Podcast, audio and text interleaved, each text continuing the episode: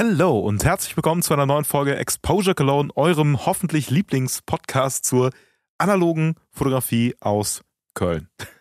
Ich muss es noch ein bisschen spezifizieren, ansonsten ist es, glaube ich, ein bisschen zu abgehoben. Aber ey, ich hoffe, euch gefällt das, was wir tun. Ähm, deswegen gibt's auch heute mal eine Ausnahme, einfach mal um zu schocken. Marius ist nicht dabei. Das liegt daran, dass wir so ein bisschen organisatorische und technische Probleme hatten. Ähm, ja, deswegen darf ich, ja, weiß ich gar nicht, ob das, ob das so eine Ehre ist, aber nehme ich mal alleine eine Folge auf und heute geht es nach dem Intro um Folgendes.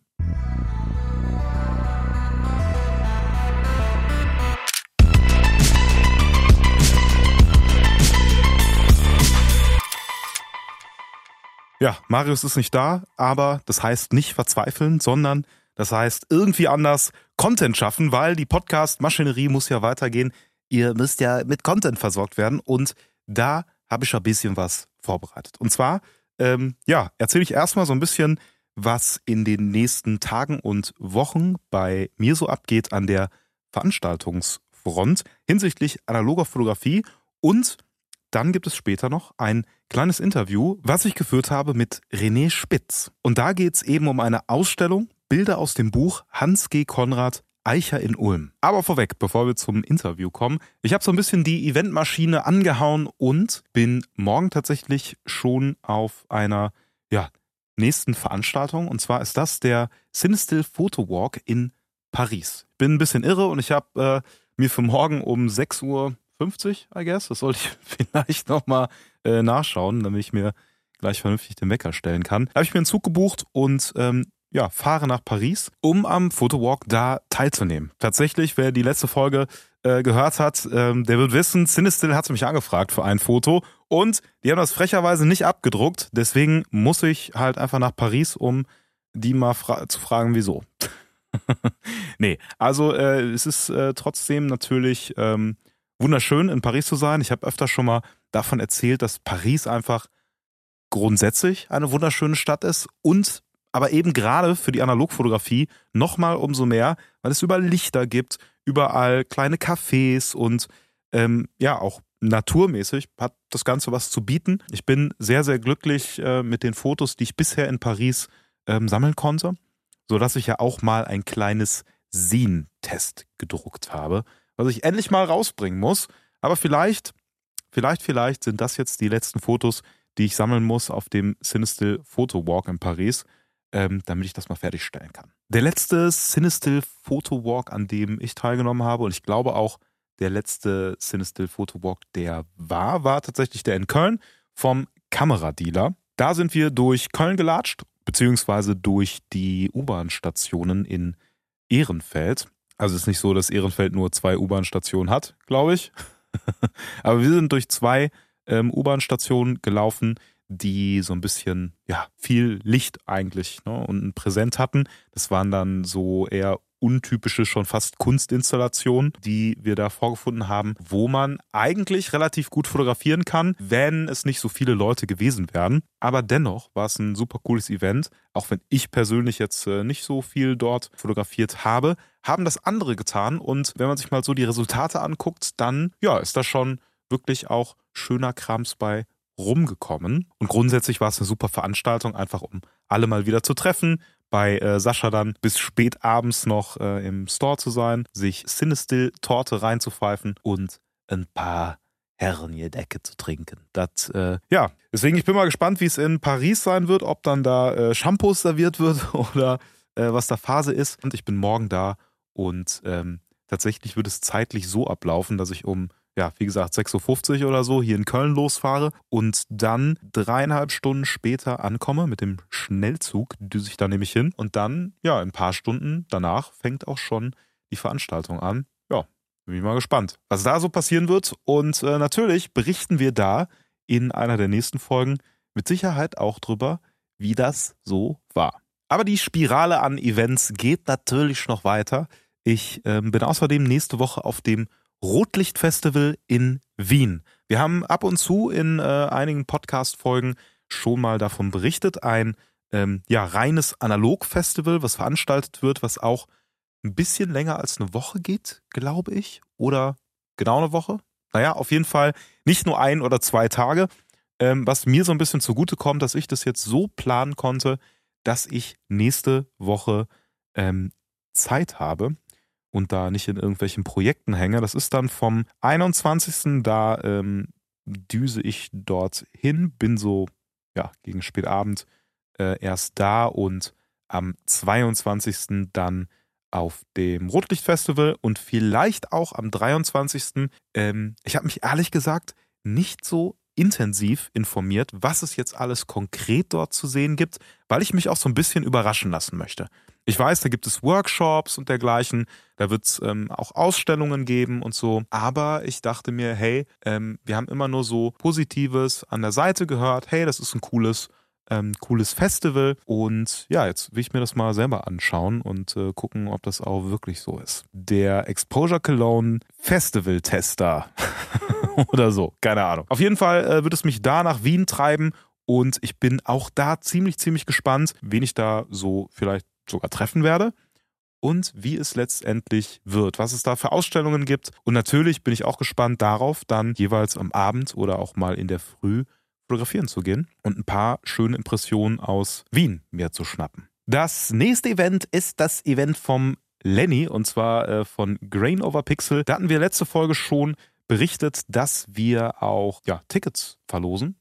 Damals, damals früher waren es noch sechs Tickets. Jetzt sind die Tickets quasi weg. Es gibt noch ein Ticket, glaube ich, was wir verhökern können. Nee, was wir äh, kostenlos rausgeben können. Das heißt, solltet ihr die Folge hören und es ist tatsächlich noch bei Veröffentlichung ähm, äh, verfügbar, dann schreibt uns eine DM, also mir oder Marius, und dann kriegst du vielleicht noch ein Ticket. Das findet am 25. in Köln statt, in der Nähe des Barbarossa-Platzes meine ich. Gut, dass ich mir die Adresse auch nicht in den Kalender geschrieben habe. Aber genau, da wird es stattfinden. Kleines Meetup, ähm, Leute treffen, ein bisschen was trinken, ein bisschen quatschen, das ein oder andere Foto mit Blitz machen und vielleicht die ein oder andere Kamera kaufen. Weiß ich nicht, ob das geht, aber ich hoffe doch mal. Also alles in allem eine ziemlich äh, erlebnisreiche Woche, die passieren wird, beziehungsweise dieses Wochenende und dann nächste Woche. Nebenbei muss ich ja auch noch irgendwie so ein bisschen arbeiten. Aber ich bin gespannt, hab Bock, äh, hab mir extra so viel Krams hier reingelegt, weil ich auch mal wieder rauskommen möchte, außerhalb von Köln sein möchte. Und Paris hatte ich sowieso lange Zeit wieder Bock. Wien war ich auch länger nicht, da war ich immer nur mal im äh, Tour-Kontext. Alles mal wieder an der Zeit. So, jetzt kommen wir aber schon zum Interview. Und zwar ja, geht es hier um Folgendes. Ich bin so durch mein Viertel gelaufen und habe die Galerie von Claudia Mewald gesehen und da war tatsächlich eine Ausstellung drin. Ich habe ab und zu schon mal gesehen, dass da so ein bisschen Betrieb ist, dass da so ein bisschen Kunst passiert und ähm, fand das schon irgendwie ganz cool, dass das so direkt in meinem Viertel ist, so im unmittelbaren Nachhauseweg und dachte mir, cool, wenn da mal was kommt, dann ähm, gucke ich da mal rein und dann habe ich tatsächlich gestern war das ähm, da eine Ausstellung gesehen und dachte, okay, was ist das? Das sieht so ein bisschen auch analog aus. Recherchiere ich erstmal. Ne? Ich war so auf dem Nachhauseweg, deswegen noch ein bisschen auf dem Sprung und ähm, hatte mir nur so die Namen gemerkt, ähm, das mal gesucht, worum es da geht, was sind das für Bilder, wer sind die Leute und dann war das ganz schön interessant. So interessant, dass ich sagte, da frage ich denjenigen, der dafür verantwortlich ist, für diese Ausstellung, mal, ob er nicht vielleicht Bock hat, ein Interview zu geben. Aber vorher zum besseren Verständnis erkläre ich euch nochmal ein, zwei Sachen, dass ihr vielleicht ein bisschen leichter in das Gespräch reinkommt, weil im Vergleich zu Marius und äh, meinem Rumgelaber und äh, Philosophieren über Analogfotografie und wie viele Rollen Film wir uns noch kaufen wollen in den nächsten Sekunden. Ähm, naja, das ist ein bisschen höher. Aber das macht gar nichts, das äh, kriegen wir schon hin. Deswegen ähm, erkläre ich euch erstmal, es geht um den ja, mit einflussreichsten Designer äh, Otel Eicher, der gelebt hat von 1922 bis 1991. Das Design von ihm war sowohl politisch als auch moralisch total tiefgründig und er hat eben für Kunden gearbeitet, wo er dann auch die Möglichkeit hatte, unauffällig den Alltag sehr vieler Menschen ja so ein bisschen zu beeinflussen. Unter anderem hat er die Olympischen Spiele 1972 gestaltet, so ein bisschen das Erscheinungsbild, also nicht nur so ein bisschen, sondern die Plakate, die äh, ganzen ähm, Piktogramme, die die einzelnen Sportarten zeigen und so weiter und so fort. Er hat ähm, Designs für Unternehmen gemacht, hat für die Lufthansa gearbeitet, hat für diverse andere großen Unternehmen gearbeitet. Und da wird's interessant, Eicher war Mitbegründer der HFG Ulm, also der Hochschule für Gestaltung in Ulm. Und da kommt Hans G. Konrad ins Spiel. Der war einer der ersten Studenten oder ich meine sogar der erste Student, aber genauer äh, im Verlauf des, des Interviews, der so ein bisschen diesen Aufbau der HFG Ulm dokumentierte, eben in den ersten Jahren bis 1957. Um diese Bilder geht es. Also diese Bilder sind ausgestellt. Es gibt noch viele, viele, viele Bilder mehr. Und ähm, der René Spitz ist sozusagen derjenige, welche, der ähm, die Bilder, ich sag mal, vermacht bekommen hat. Ne, der hat ähm, die ganzen Kisten mit, ich glaube, 16.000 Negative und ähm, Zusatzmaterialien, also Beschriftungen und Zuordnungen und dergleichen, ähm, hat er eben bekommen und gleichermaßen auch die Lizenzrechte. Was bedeutet, er ähm, ja, hat die Möglichkeit, Ausstellungen zu machen, Bücher aus diesen äh, Materialien zu machen, kann das eben veröffentlichen, zugänglich machen, so dass es nicht in irgendeiner Kiste verstaubt und es eben keiner zu Gesicht bekäme. Und wer René Spitz genau ist, das erzählt er uns jetzt zum Start des Interviews. Was ist das für eine Ausstellung, in der wir uns gerade befinden und vor allem vorweg, wem sitze ich hier eigentlich gerade gegenüber?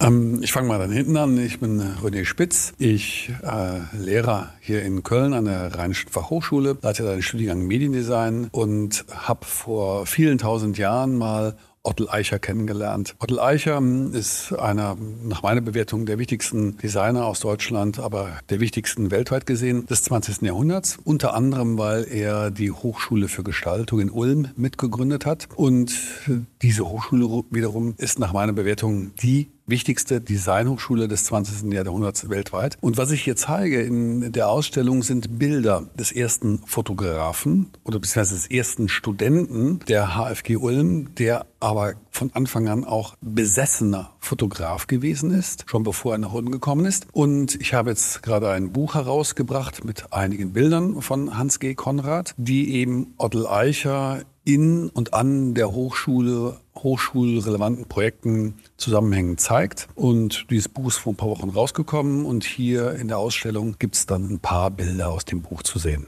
Beschreiben Sie mir doch mal, woher Ihre Leidenschaft kommt. Also die Leidenschaft für Design und auch insbesondere vielleicht für Designgeschichte? Das ist tatsächlich eine alte Kiste. Ich habe so ungefähr mit 14 Jahren mal zufällig ein Buch von Otto Eicher in die Hand bekommen. Und ich habe damals sehr viel gelesen und hatte aber nicht viel übrig für Bilderbücher. Also irgendwas, wo Fotos drin waren, hat mich nicht interessiert. Mich haben immer nur die Buchstaben interessiert. Und dann war es so, dass ich diese Bücher, die bei meinem Vater in der Bibliothek waren, mehr oder weniger, also kannte nicht, dass die alle gelesen hätten, aber die, die ich mich interessiert haben, die habe ich gelesen. Und dann, das war die Zeit, da gab es A, noch kein Internet Internet und B, es gab auch nur drei Fernsehprogramme. Und wir waren in der Eifel, das heißt, da gab es eigentlich nur zwei Fernsehprogramme, den WDR haben wir nicht empfangen und ARD und ZDF waren auch nur so mäßig, also da war nicht viel los. Und ich habe mich dann wirklich am Samstagabend mal wieder gelangweilt und bin so herumgestreunt durch, an den Bücherregalen meines Vaters entlang. Und da lag ein Stapel Bücher, die er neu gekauft oder geschenkt bekommen hat,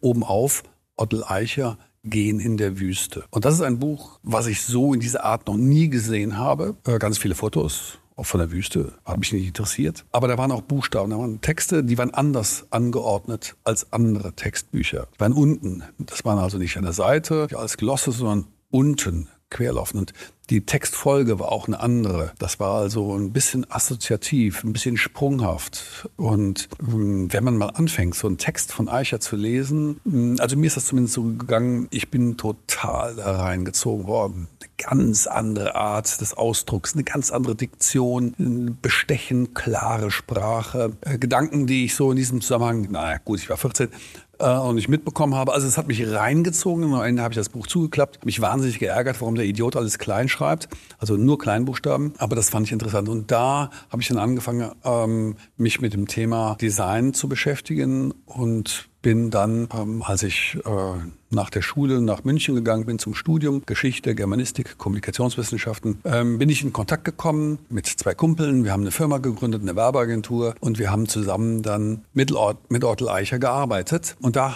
habe ich also ihn nicht nur persönlich kennengelernt als Mensch, sondern auch als jemanden, der auf einer professionellen Ebene eine ganz eigentümliche Rolle spielt. Und da habe ich mich gefragt, okay, wie komme ich dahin? Wie komme ich an diese Position, die Eicher gehabt hat, dass er den Kunden brutalst möglich vorschreiben konnte, was sie gefällig zu tun haben. Das wollte ich natürlich, das war wahnsinnig beeindruckend, als jungen Menschen so jemanden da vor sich zu haben, da will ich auch hin, habe ich gemerkt, ah, der hat mal die Olympischen Spiele in München gestaltet. Okay, wie kommt man denn dahin? Wie wird man denn Gestaltungsbeauftragter für Olympische Spiele? Ach so, der hat vorher eine Hochschule gegründet, eine Designschule, Wahnsinn, okay. Und dann habe ich gelernt, das war eine total wichtige Hochschule. Wenn die aber so wichtig war, warum wurde die nach 15 Jahren wieder geschlossen? Warum gibt es die nicht mehr? Und dann habe ich diese Fragen mir gestellt und die Veröffentlichungen, die es dazu gab, die haben darauf keine vernünftige Antwort gegeben. Und dann habe ich angefangen, mich damit zu beschäftigen und ähm, seitdem mache ich das. Was ich auch gelesen habe, ist, dass er ein ziemlich eigener Charakter war. Also, dass er halt auch so großen Firmen einfach gesagt hat, ey, machen Sie bitte Ihre Hausaufgaben, dann fangen wir oder fange ich an zu arbeiten, bevor sie nicht wissen, was sie wollen, mache ich da gar nichts. Genauso wie, was ich auch spannend fand, dass er eine eigene Stromversorgung bei sich zu Hause hatte, was ja auch unüblich war für die Zeit. Und dann aber mit diesen großen Firmen, also riesigen Firmen, zusammengearbeitet hat. Wie konnte der sich das erlauben? Also wie kam er in diese Position, um dann mit diesen großen Firmen auch so zu sprechen? Ich würde jetzt nicht sagen, dass da, wo er gelebt hat, im Allgäu in Rotes, dass das bescheiden war. Das war eigenwillig. Er hat das ja auch als autonome Republik bezeichnet, die zu drei Seiten an Baden-Württemberg und zu einer Seite an Bayern grenzt. Aber er hat den Staat respektiert. Kleine Fußnote. Er war verheiratet mit Inge Scholl, also dann verheiratete Inge Eicher Scholl, das heißt die älteste Schwester von Hans und Sophie Scholl, den beiden studentischen Widerstandskämpfern gegen das NS-Regime. Und Eicher selber war mit Sophie ähm, und Hans Scholl befreundet. Er wollte Sophie auch gerne heiraten, was dann nicht ging, weil sie hingerichtet wurde, weil sie ermordet wurde. Und Eicher selber ist der Verhaftung durch die Gestapo nur um Haaresbreite entgangen. Also das heißt, der hat eine ganz stark autonome Persönlichkeit gehabt und er hat das, was er verdient hat, was sicherlich nicht wenig gewesen ist, für das ausgegeben oder in, in das investiert, was ihm wichtig war. Und diese, dieses Ensemble im Allgäu, Rotes, in der Nähe von Leutkirch, ist ja, das ist eine alte Mühle, das heißt, da gibt es eine autonome Stromversorgung und so etwas. Dennoch ist so etwas natürlich aufwendig zu unterhalten. Und ich glaube nicht nach allem, was ich weiß, dass er da große Reichtümer angehäuft hat, ganz bestimmt, sondern er kam so über die Runden in einem gewissen Stil und was anderen Leuten vielleicht wichtig gewesen ist, dreimal im Jahr ein Urlaub, das war, glaube ich, für ihn nicht das Wichtige, sondern seine Projekte, die er realisiert hat und die er dann ziemlich radikal auch durchgezogen hat. Ja, und ich bin mit dem Begriff sehr vorsichtig, aber nach meiner Einschätzung, so wie ich ihn kennengelernt habe, in der Zusammenarbeit würde ich ihn als Genie bezeichnen. Also jemand, der wirklich ein außergewöhnliches Talent hatte, eine unglaubliche Begabung, sowohl auf intellektueller, mentaler Ebene als auch eben auf der manuellen Ebene und also wirklich etwas Neues entwickeln konnte, etwas Neues erfinden konnte, gestalterisch. Und davon gibt es am Ende dann doch nicht so viele. Und gleichzeitig hat es auch vermocht, seine Gesprächspartner, wenn sie wirklich eine Veränderung herbeiführen wollten, sie davon zu überzeugen. Also der hatte eine sehr überzeugende Art. Er konnte auch sehr abweisend sein. Worauf ich hinaus möchte ist, ich glaube, er hat die Auftraggeber gefunden, die für ihn genau die richtigen waren und für die er der Richtige war. Bayerische Rück, ERCO, FSB, auch die Lufthansa, ZDF und so weiter und so weiter. Und für die hat er tolle Arbeiten gemacht. Und jemand, der sich dafür interessierte, für diese Art der Gestaltung, der hat in Deutschland nicht viel Alternativen gefunden. Es gab natürlich ganz andere Gestalter, aber das war dann eben auch ein ganz anderer Ansatz. Aber er hatte auf jeden Fall eine Alleinstellung. Was würden Sie sagen, macht Eicher so besonders? Was zeichnet ihn aus? Was ist vielleicht sein, sein Stil? Zum einen diese gestalterische Haltung, nämlich eine Reduktion auf etwas Wesentliches, aber das nicht nur zu proklamieren, zu fordern, sondern auch wirklich zu realisieren, ohne dass dadurch eine, eine Schublade entsteht. Also ja, hatte einen bestimmten gestalterischen Duktus. Wenn man böse wäre, dann würde man das als Stil bezeichnen. Ich würde nicht so weit gehen zu sagen, dass das ein Stil ist im Sinne einer Handschrift, sondern das war eine Denkweise, die hat zu bestimmten gestalterischen Lösungen geführt. Und bei dem einen oder anderen könnte man dann sagen, ah ja, okay, verstehe, so wie das aussieht, so rational, so im Raster, so vernünftig, bis ein bisschen übertrieben rational, äh, sachlich. Das ist jetzt typisch Eicher. Ja. Also das würde ihn auszeichnen, aber äh, das ist jetzt nur die gestalterische Oberfläche. Das ist jetzt nur der Ausfluss dessen, was da drunter liegt. Und das ist das Eigentliche. Das ist eine Haltung, die radikal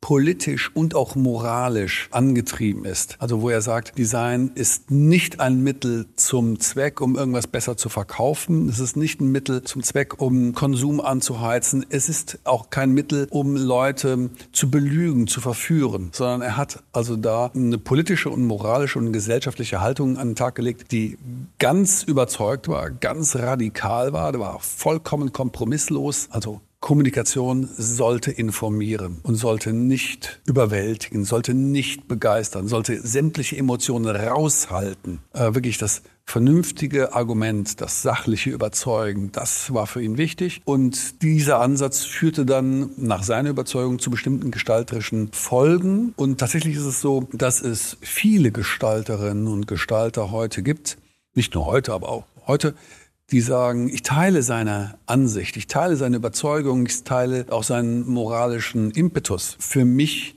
bedeutet es aber nicht zwangsweise, dass es dann so aussehen muss. Es kann auch anders aussehen. Und ich bin der Ansicht, ja, dieses Argument kann man gelten lassen. Aber das war äh, seine Konsequenz, dieses Radikale.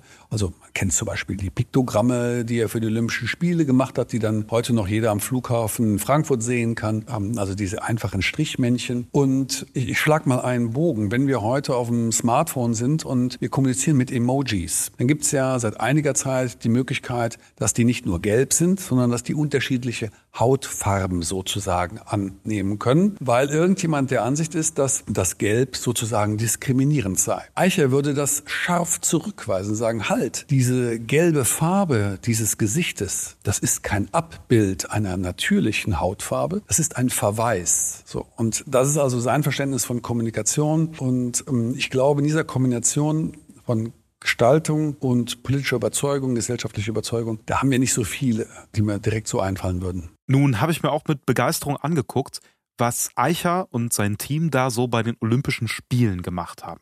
Besonders in Erinnerung geblieben sind natürlich die Piktogramme, die die Sportarten darstellen, aber für mich äh, nochmal besonders interessant die Analogfotografien, die er für die Poster verwendet hat. Also die, die dann weltweit überall auch ähm, gezeigt wurden. Da hat er aber nicht einfach nur plump ähm, die analoge Fotografie genommen und auf dem Plakat gedruckt, sondern der hat das auch noch ein bisschen manipuliert. Können Sie uns da vielleicht noch ein bisschen was zu erzählen? Also die Grundüberlegung bei der Gestaltung der Olympischen Spiele 1972 in München war folgende. Der Auftrag äh, wurde 1966 erteilt. Äh, sagen wir mal, das Nationale Olympische Komitee in Deutschland hat die Zusage bekommen, 1966 die Olympischen Spiele 1972 auszuführen. 1966 das heißt, das war nur 30 Jahre, also nur eine Generation vor den Olympischen Spielen in Berlin 1936. Das heißt, da gab es noch ganz viele Menschen, für die war der Wahnsinn, der räuberische, mörderische Terror der Nazis noch total präsent. Und es gab auch weltweit viele Vorbehalte dagegen, dass Deutschland jetzt wieder Olympische Spiele ausrichten soll. Ja, weil ganz viele Menschen, und ich finde zu Recht, Deutschland nicht verziehen haben. Und wir alle wissen, dass die Olympischen Spiele 1936 in Berlin eine Propagandaschau gewesen sind. Eine übel Propagandaschau. Sehr geschickt inszeniert, also diabolisch geschickt inszeniert. Da wurden alle Hinweise auf äh, Rassendiskriminierung, auf Antisemitismus, auf Gewaltwirtschaft wurden da aus dem Straßenbild getilgt, damit der Welt das Theater eines international gleichberechtigten Deutschlands vorgeführt werden konnte. Und danach ging es ganz übel zur Sache. Das wussten alle noch. So, und da sagt Eicher, es geht hier bei diesen Olympischen Spielen, das war seine Formel, um die heiteren Spiele der Neuzeit. Er nannte sie auch die Regenbogenspiele, bisher sie wurden auch so genannt. Da müsst ihr nochmal nachgucken, ob er die selber auch so genannt hat, aber also eine gewisse Farbenfreude und hat gesagt, ich nehme aus diesen Spielen alle Hinweise, die auf den Nationalstaat hinweisen, heraus. Ein friedlicher, ein emanzipierter, ein ziviler, internationaler Gegenentwurf. Es ging um heitere Spiele. Es ging nicht um Big Business, wie wir heute das bei Olympia haben, sondern die Jugend der Welt kommt zusammen und misst sich, aber in einer zivilen, friedlichen Weise, einer freudvollen Weise. Und dafür den Rahmen zu schaffen, da hat der Staat nichts zu suchen. Jetzt ist eine Konsequenz daraus diese sehr scharf überzeichnete Darstellung der Piktogramme in maximal reduzierte ähm, Strichmännchen, geometrische Strichmännchen, damit eben niemand irgendeine Sprache können muss, aber trotzdem sich ähm, zurechtfindet, Orientierung findet. Das ist das eine. Das andere jetzt, das Stichwort Farben. Wenn wir also das nationalstaatliche aus den Farben rausnehmen, dann haben wir kein Rot, kein Schwarz, kein Gold. Mit Olympischen Spielen ohne Gold, also ohne Goldmedaille, wird es schwierig. Gold musste irgendwo stattfinden, aber nur tatsächlich auf der Goldmedaille. Die auszeichnende, die besondere Schmuckfarbe war Silber. Und zwar ein technisches Silber. Ja, kaltes Silber, weil das auch eine Überzeugung von Eicher war. Wir leben in einem technischen Zeitalter und der der visuelle Ausdruck davon ins, ins Farbliche besetzt ist Silber. Das war also für ihn Fortschritt, das war positiv. Und kein Gold, kein Rot, das ist noch einfach, kein Schwarz. Jetzt wird's spannend. Ohne Schwarz zu drucken, das gelingt nicht immer. Also es gibt viele Drucksachen, wo eben der Text natürlich schwarz ist, noch Programm ist in schwarz. Aber aus den zentralen Farbdarstellungen der Sportarten, übersetzt in Plakate, hat er schwarz rausgezogen. So, und wenn ich also ein Foto nehme von einer Sportart und versuche dort die typische, die essentielle Bewegung einzufangen, also die Bewegung und aus diesem Bild dann das Schwarz rausnehme und die anderen, so dass im Prinzip ein, sozusagen nur noch 1-0 übrig bleibt, aber die, den Farbanteil ersetze eben nicht durch Schwarz, sondern durch eine andere Farbe, je nach Sportart eine andere Farbe, dann komme ich zu diesen Plakaten, die er gemacht hat. Und jetzt müssen wir ehrlich sein die hat er nicht gemacht, sondern er hat ein riesiges Team geleitet. Da gab es zwei, drei Leute, die für die Plakate zuständig waren. Äh, ja, er hat das überwacht. Er hat die Leute auch zusammengeholt. Das heißt, er wusste genau, mit wem er zusammenarbeitet. Er kannte die aus der Hochschule teilweise, ehemalige Studenten und so etwas. Aber dann kommt man eben zu diesen ikonischen Plakaten, die diese Sportarten in einer Art und Weise, nämlich wie gesagt ohne Schwarz darstellen, dass das einfach ein wahnsinniger Hingucker ist. Nun hat Eicher ja auch an Ulm unterrichtet. Ja, also mitbegründet, unterrichtet. Und darum dreht sich ja schließlich auch diese Ausstellung. Jetzt frage ich mich natürlich, wie kam der Kontakt zu Hans G. Konrad zustande? Also, wie hat der Eicher kennengelernt? Äh, Sie sagten schon, er ist der erste Student gewesen. Aber wie kam es dann letztendlich dazu, dass er die Kamera in die Hand nahm und das ganze Geschehen dokumentierte? Also Konrad kommt aus der Schweiz und die HFG war im Wesentlichen eine Mitgründung von Ottel Eicher, Inge Eicher-Scholl und Max Bill. Es gab noch viele andere Beteiligte, aber das waren die, die am Schluss dafür gesorgt haben, dass die HFG so entstanden ist, wie sie entstanden ist. Max Bill, Schweizer Künstler, Designer, auch Publizist, unglaublich engagiert, ehemaliger Bauhausstudent, war im Laufe des Zweiten Weltkrieges sehr aktiv, auch er politisch sehr engagiert, antifaschistisch äh, aktiv in Zürich. War jemand, äh, um, drehte sich, um den drehte sich eine gewisse fortschrittliche gestalterische Community in Zürich. Und Hans-G. Konrad hat in der Nähe von Zürich äh, gelebt, ist da aufgewachsen, hat eine Ausbildung gemacht und kam nach seiner Ausbildung als technischer Zeichner in diese Szene. Wie weiß ich nicht. Ich weiß nur, dass er schon als junger Mann aus sehr einfachen Verhältnissen stammend, also wirklich überhaupt nicht vermögend, überhaupt kein Background, was Kontakt oder sowas betrifft, sehr früh, sehr rasch mit Max Bill und Alfred Roth in Kontakt gekommen ist und für die als freier Mitarbeiter gearbeitet hat und auch sich eine Leica damals, also wir reden hier über die späten 40er, ganz frühen 50er Jahre, 50, 51, eine Leica im wörtlichen Sinne vom Munde abgespart hat. Das heißt, der hat wochenlang nur von Wasser und einer halben Scheibe Brot gelebt, weil er unbedingt diese Kamera haben wollte. Und das zeigt jetzt nicht nur eine gewisse Willensstärke, sondern auch eine gewisse Fixierung aufs Fotografieren. Woher die kommt, weiß ich nicht. Max Bill war so sehr mit ihm vertraut und vertraute ihm auch so sehr, dass er ihn dazu motiviert hat, ihn, Max Bill, zu begleiten, nach Ulm zu kommen um dort die HFG mit aufzubauen. Und deshalb ist Konrad eben der erste Student. Sein Studentenausweis datiert vom 1. Januar 53, obwohl der Unterricht erst im August 53 beginnt. Das heißt, der Konrad ist Teil des Aufbauteams und er fotografiert sofort. Ich weiß also nicht, was er schon damals in Zürich fotografiert hat. Keine Ahnung, würde ich mich über jeden Hinweis freuen. Aber in Ulm schlägt er direkt auf, tritt direkt in Erscheinung mit Fotos.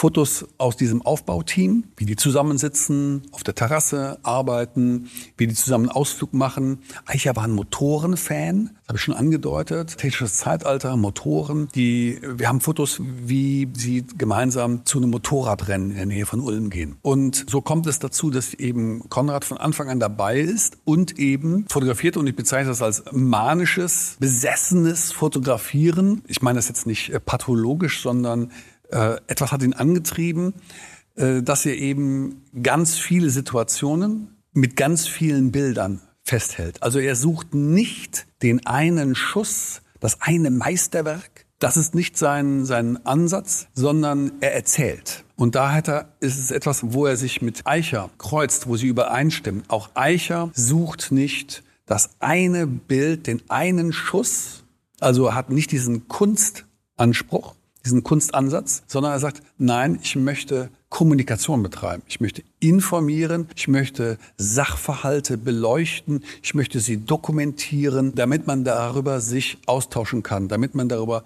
vernünftig, also sachlich, rational Argumente austauschen kann. So fängt das an. Das heißt, alleine aus dem Jahr 53 müsste jetzt mal durchgehen. Aber ich würde überschlagen, aus dem Jahr 53 habe ich etwa 500, 800 Fotos alleine von, aus dem Jahr. Und insgesamt, soweit ich das richtig gelesen habe, waren es 16.000 Bilder, die sie übernommen haben. Das ist ja erstmal eine Wucht. Also es dürfte einen ein bisschen erschlagen, kann ich mir ähm, vorstellen. Was hat man da für ein Gefühl, wenn man jetzt so 16.000 Negative bekommt?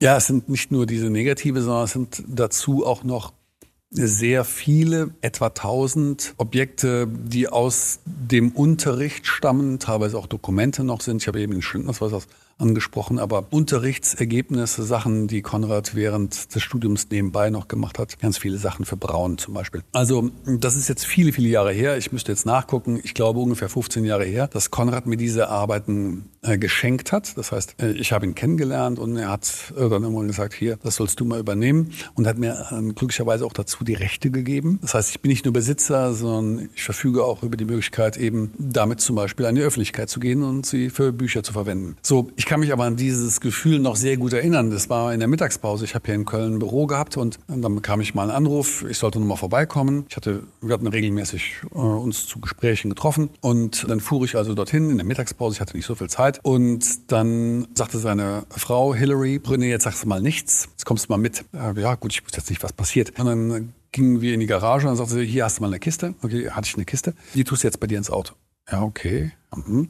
Äh, hier ist noch eine Kiste, hier ist noch eine Kiste, noch eine Kiste, noch eine Kiste. Äh, ich habe also gar nicht richtig verstanden. Und dann gab es mir noch eine Mappe, hier ist noch eine Mappe und hier ist noch eine Mappe, hier ist noch eine Mappe. So, irgendwann war das Auto voll. Und da sagt sie, René, du sagst das gar nichts, du sollst das haben. Wir haben natürlich noch hinterher drüber gesprochen, aber ich war natürlich völlig überwältigt. Ich wusste gar nicht, was das da alles ist. Und seitdem äh, vergeht also keine Woche, wo ich nicht immer wieder dieses Material durcharbeite, weil ich mindestens einmal pro Woche eine Anfrage aus der ganzen Welt bekomme, ob ich dieses oder jenes Bild dafür die Veröffentlichungsrechte und auch die Daten zur Verfügung stellen kann, so dass ich also permanent mit diesem Material im Austausch bin. Nun lagen die ganzen Negative nicht einfach so in der Box drin, sondern es gab eben auch Dokumentation, die Negative selbst, klar, und auch Kontaktabzüge. Das alles aber eben in einer gewissen Form aufbereitet. Wie waren die aufbereitet und wie hat es dabei geholfen, das ähm, ja, Archiv durchzugehen und damit zu arbeiten? Ja, das ist ganz interessant, weil diese materielle Kultur ja uns heute doch sehr fern geworden ist. Das äh, ist ungefähres Postkartenformat. Also wir haben einen Karton vor uns, der Pi mal Daumen Postkartenformat hat. Hm, ich müsste mal äh, die Grammaturen nachsehen, aber ich nehme an, irgendwas zwischen 170 und 52 Gramm. So eine merkwürdig grünlich-gräuliche Farbe. Und das ist ein Vordruck. Diese, dieser Karton, den gab es äh, bei einer Firma, äh, Fotosiegel in Ulm, äh, ganz normal zu kaufen, um dort seine Negative zu archivieren. Das heißt, der Negativstreifen wurde in Viererstreifen äh, geschnitten und es gibt vorne an der Unterkante eine Lasche, da kann man den Streifen reinlegen und dann ist er da geschützt, verwahrt. Und obendrauf an der Oberkante des Kartons kann man den Vierer Kontaktstreifen draufkleben. So, dann sieht man also, was ist in dieser Lasche drin. Und das ist natürlich der Wahnsinn, weil diese Kontaktabzüge alleine sind schon unfassbar wertvoll. Ich habe auch mehrere hundert Bilder, die wirklich nur als 36er Seite in einem Archivblatt drin sind. Ähm, wo ich keinen Kontaktabzug habe, das ist fürchterlich mühsam. Aber äh, rund 12.000 der Bilder, die ich habe, sind in diesen Kontakt äh, Archivkarten drin. Die sind vielfach, nicht alle, aber vielfach auch beschriftet von ihm. Teilweise mit Datum, mit, mit abgebildeten Personen, mit den Situationen, mit den Orten. Teilweise gibt es Markierungen, äh, wo klar ist, ah, das ist das, was dann hier in der Zeitschrift, in dem Buch gedruckt werden sollte. Teilweise auch mit äh, Markierungen des Ausschnitts, was verwendet werden sollte, was wie retuschiert werden sollte. Das heißt, das ist wirklich Material und da sieht man auch schon den Umgang mit diesem äh, filmischen Material. Das ist keine Kunst. Das ist kein höheres Ding, was wir verehren und für teuer Geld verkaufen, sondern das ist ein Arbeitsmaterial, was nur dem Zweck dient, das eigentliche Ziel zu erfüllen, nämlich zu kommunizieren. Und dafür brauche ich eine Zeitschrift, dafür brauche ich ein Buch oder eine Zeitung. Das waren die Medien damals. So, das heißt, der Streifen, der Kontaktabzug, die Information dazu, das ist nur so ein Arbeitszwischenschritt. Und das ist sehr unprätentiös. Ne? Wenn man zu dem einen oder anderen Fotografen geht oder der heute noch lebt oder der nicht mehr lebt, die gehen mit diesem Material ja schon so um, als ob das pures Gold wäre. Ne? Und das, Silber. Oder das. Und ähm, das war eine Haltung, die jetzt den Ullmann und insbesondere Konrad und Eicher vollkommen fremd war. Ganz anderer Ansatz. Dennoch muss ich fragen, wenn man jetzt so ein großes Archiv hat und man hat die Originale, die originalen Negative da und geht die durch, macht das nicht auch irgendwie was mit einem? Also auch zu wissen, dass die Negative wirklich an dem Ort waren, wo sie geschossen wurden? Oder würden Sie sagen, ach, das Arbeitsmaterial, das ähm, ist jetzt auch nicht so, auch nicht so wichtig? Also da gibt es verschiedene Phasen. Ich muss aber auch vorwegschicken, ich bin großer Fan äh, vom Herr der Ringe. Und ähm, die Figur des Gollum ist äußerst merkwürdig. Der sitzt also in seiner Grotte und vor seinem Ring und sagt, mein Schatz. Ne? Und dieser Schatz hat ja von ihm Besitz ergriffen. Der hat ihn ja verändert. Ne? Also ich sage auch immer wieder, ich bin wie Gollum. Ne? Das ist mein Schatz. Und dieser Schatz hat längst von mir Besitz ergriffen, hat mich auch verändert. Ich weiß nicht, ob ich jetzt deshalb 2000 Jahre alt wäre, aber auf jeden Fall bin ich nicht der gleiche. Und das vorweggeschickt, ich bin re relativ früh, also so früh wie es mir möglich war, äh, dazu übergegangen, dieses ähm, physische Material in eine digitale Datenbank zu überführen. Das heißt, ich habe äh, mal so vier, fünf Tage gehabt, wo die Familie sich eine schöne Zeit gemacht hat, irgendwo an der, an der Ostsee oder so. Und ich habe mir damals eine digitale Hasselblatt geliehen und habe äh, ein Setup zu Hause gehabt und habe von morgens bis abends 16 Stunden lang all diese Karten abfotografiert. So, da hatte ich den ersten digitalen Datenbestand, sodass ich nicht mehr durch das Material gehen musste, sondern auf einmal durch die Dateien durchgehen konnte. Und dann fing das an, dass ich eben die ganzen Informationen, die draufstehen, auch digitalisieren konnte. Das heißt, die Datenbank ist entstanden. So mit diesem mittlerweile bin ich ein bisschen weiter, aber ähm, ich gehe ganz selten nur noch, um etwas zu suchen zum Originalmaterial, sondern ich gehe nur durch die Datenbank. Aber äh, wenn es dann eben Anlässe gibt, wie zum Beispiel jetzt hier so ein Buch oder wenn ich angefragt werde für eine Zeitschrift oder für einen Vortrag, bestimmte Bilder rauszusuchen. Äh, und ich stelle dann fest, okay, hier ist zum Beispiel jemand auf dem Bild zu sehen, den ich noch nicht identifiziert habe. Dann habe ich mir zur Regel gemacht, immer dann, wenn es etwas Neues gibt zu identifizieren, dann nehme ich mir dann die Zeit, damit, das verschiebe ich nicht auf später. Das muss dann gemacht werden. Dann kommt es wirklich vor, dass ich vier Stunden dafür brauche, nur um eine einzige Person zu identifizieren. Wir haben hier vorne so ein Bild, wo viele Menschen auf der Terrasse auf der HFG sind. Ähm, und da habe ich zwei Tage für gebraucht. Ich sagte, okay, das, das ziehst du aber jetzt auch durch. Und weil es eben nicht ein einzelnes Bild ist, sondern eine Bilderserie mit 30, 40 Bildern, dann werden in der Datenbank direkt all die Namen da eingegeben, das Datum eingegeben, die Querverweise, welche Daten da zusammenhängen weil ich weiß, nur so entsteht eine Kontingenz und, und wächst die Information der, dieses Datenbestandes. Denn sonst habe ich das nach zwei Wochen wieder vergessen und dann ist es einfach in Vergessenheit geraten. Das ist doof. Ja, frei nach dem Motto, schütze deine Negative. Die Podcast-Zuhörer können es jetzt nicht sehen, aber das steht eben auf diesen Kartonumschlägen drauf. Dass das jetzt auch die ähm, ja, Transformation findet ins Digitale, dass man jetzt ja auch wirklich nicht mehr mal die äh, Kontaktabzüge anfassen muss und im Zweifel äh, beschädigen könnte.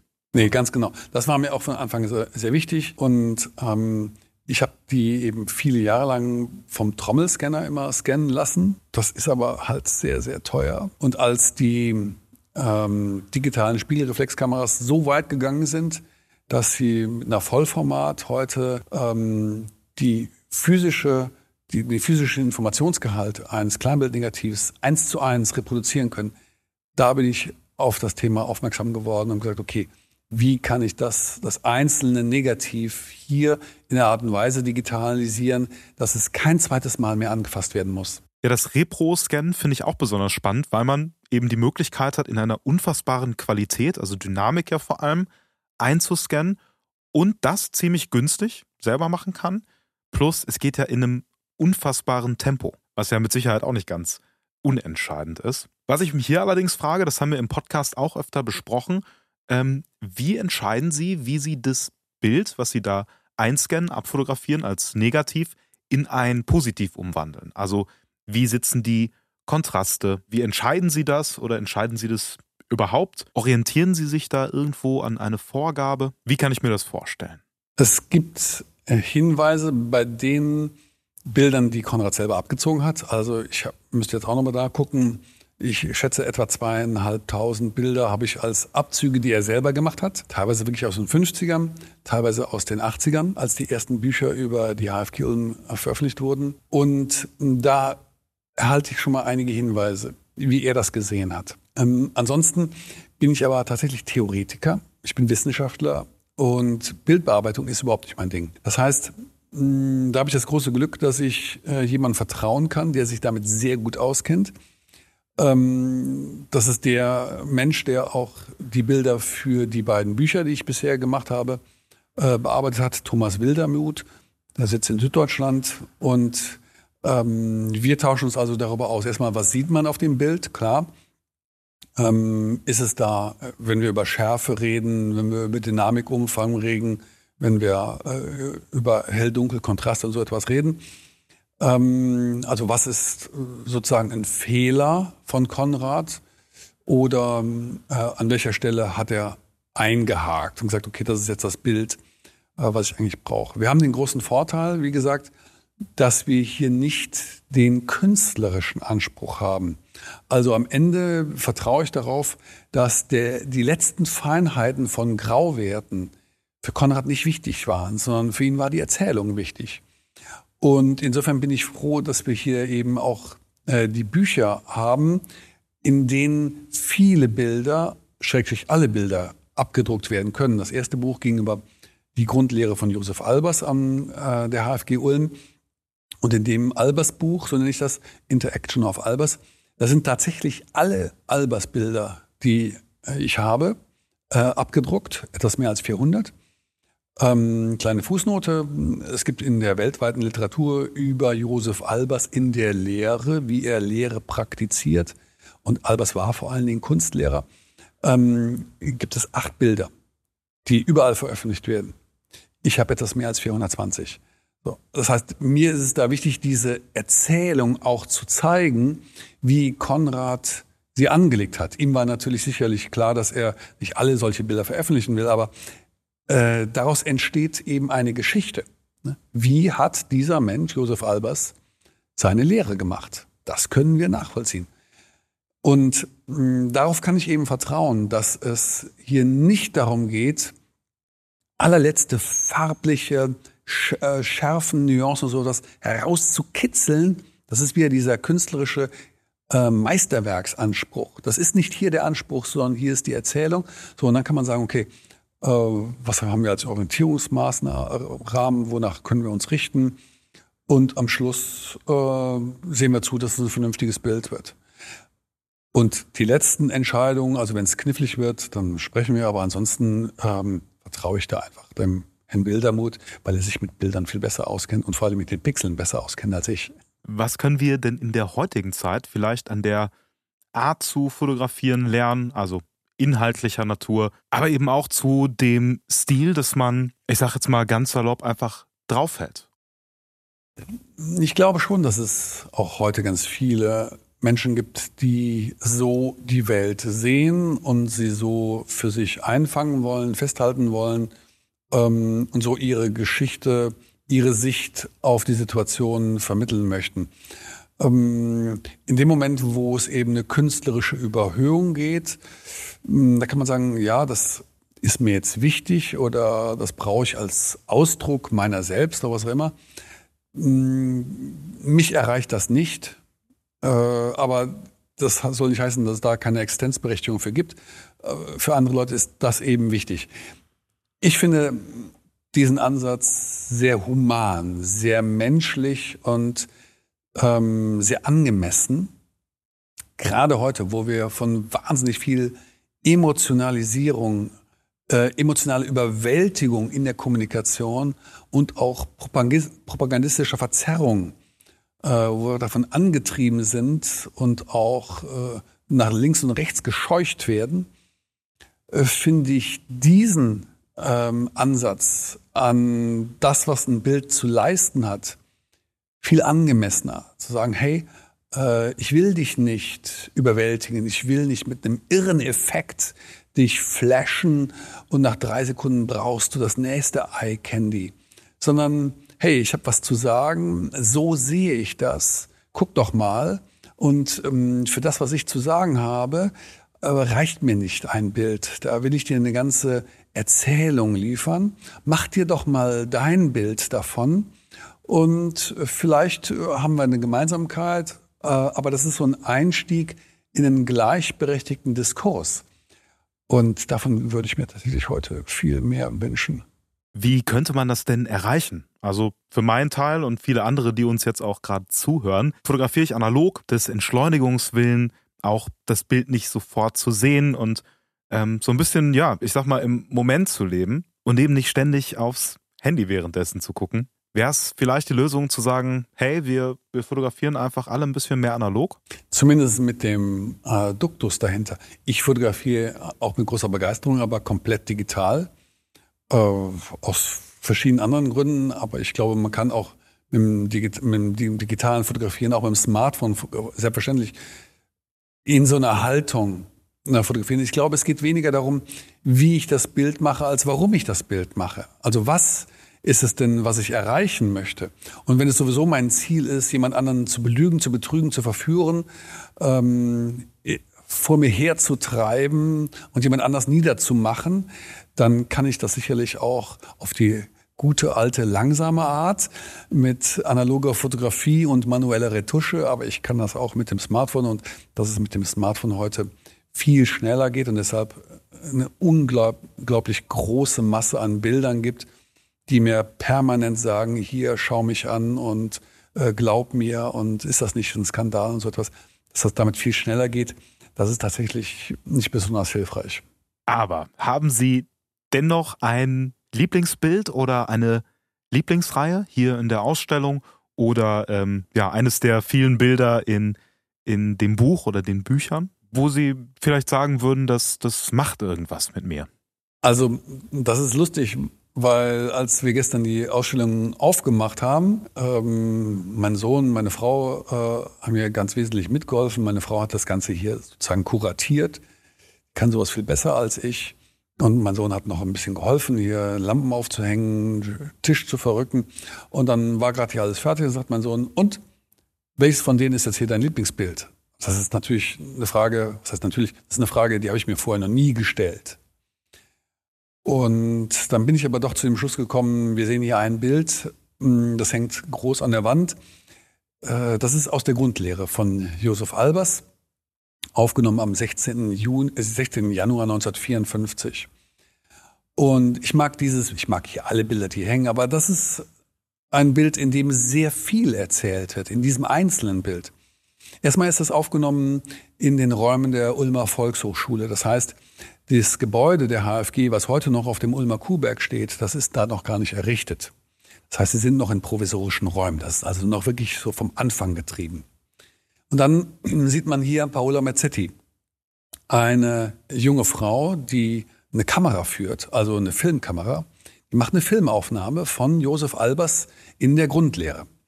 Und ähm, sie ist dann später eben äh, eine bekannte, vielleicht sogar berühmte Filmemacherin geworden. Sie hat aber gar nicht an der HFG studiert. Sie war eine Freundin von einem HFG-Studenten, Martin Krampen, der sie mitgebracht hat, sie und ihre Schwester. Und äh, das heißt, hier sehen wir direkt von Anfang an ist so eine Internationalität und auch eine Öffnung gegenüber allen möglichen, ob das jetzt Technik ist, ob das jetzt Kultur ist ähm, ist hier direkt eingefangen in de, diesem Foto. Und wir sehen Josef Albers, wie er am Tisch sitzt und äh, vier Studenten, die teilweise sitzen, teilweise hocken, stehen, ihm über die Schulter kommen. Er führt ihn vor eine Übung aus seiner Interaction of Color, seinen Farbübungen. Und ihm über die Schulter schaut Ottel Eicher. Und Albers wendet sich an die Studenten. Eicher äh, war da in einer Zwischenrolle. Der hat da teilweise als Student teilgenommen, aber teilweise hatte zu der Zeit auch schon selber Typografie gelehrt und er war nun mal einer der Mitgründer. Das heißt, der hatte eine merkwürdige, zwiespältige Rolle. Und ich finde, er drängt sich hier ganz eitel in das Bild rein. Äh, der ist hier nicht Teil der Studenten. Der ist auf der Seite von Albers. Der schaut Albers über die Schulter. Ja? Aber nicht so, dass er von ihm lernen will, sondern eigentlich, dass er ihn beobachtet oder sagen wir mal, begutachtet äh, und beaufsichtigt so ein bisschen. Also wie Eicher sich in diesem Bild präsentiert, das sagt ganz viel über sein Selbstbild aus. Ähm, und er war damals schon genial, das müssen wir leider sagen. Albers war aber auch genial.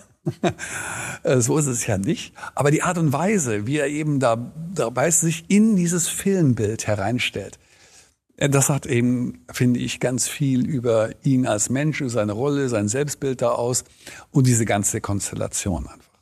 So, und jetzt für alle, die Bock bekommen haben.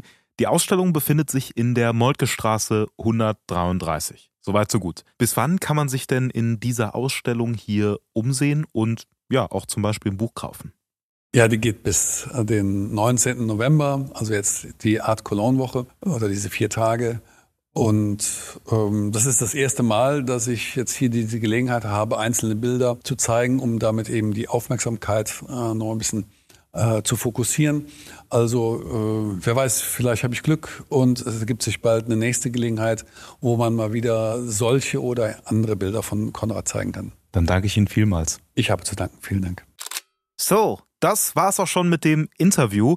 Wirklich eine ähm, ja ganz ganz spannende Geschichte, weil wie gesagt, ich habe das zufällig ähm, zufällig entdeckt bei mir in der Nähe und ähm, mir hat das erstmal überhaupt gar nichts gesagt. Ich kannte auch ähm, die Leute nicht, also mir waren durchaus schon ähm, Eicher äh, bekannt, also seine Arbeit für, für Olympia und sowas, das hatte ich schon mal gehört. Aber im Detail, was da alles hintersteckte, ähm, das nicht. Da habe ich mir am Vorabend ähm, ein paar Dokus reingezogen, habe mir ähm, ja, Artikel äh, angeschaut oder dergleichen, dass ich nicht komplett unwissend in dieses Interview reinstolper. Und ich hoffe, dass äh, man das auch ein bisschen merkt. Des Weiteren hoffe ich, dass euch das Ganze Spaß bereitet hat und ähm, ich gehe jetzt gleich ins Bett, damit ich morgen schön nach Paris fahren kann, um ein paar Fotos im wunderschönen Paris auf dem Cinestill Walk, Photowalk zu machen. So, jetzt ist mein Hirn auch ein bisschen, meine Hirnkapazität ein bisschen aufgebraucht.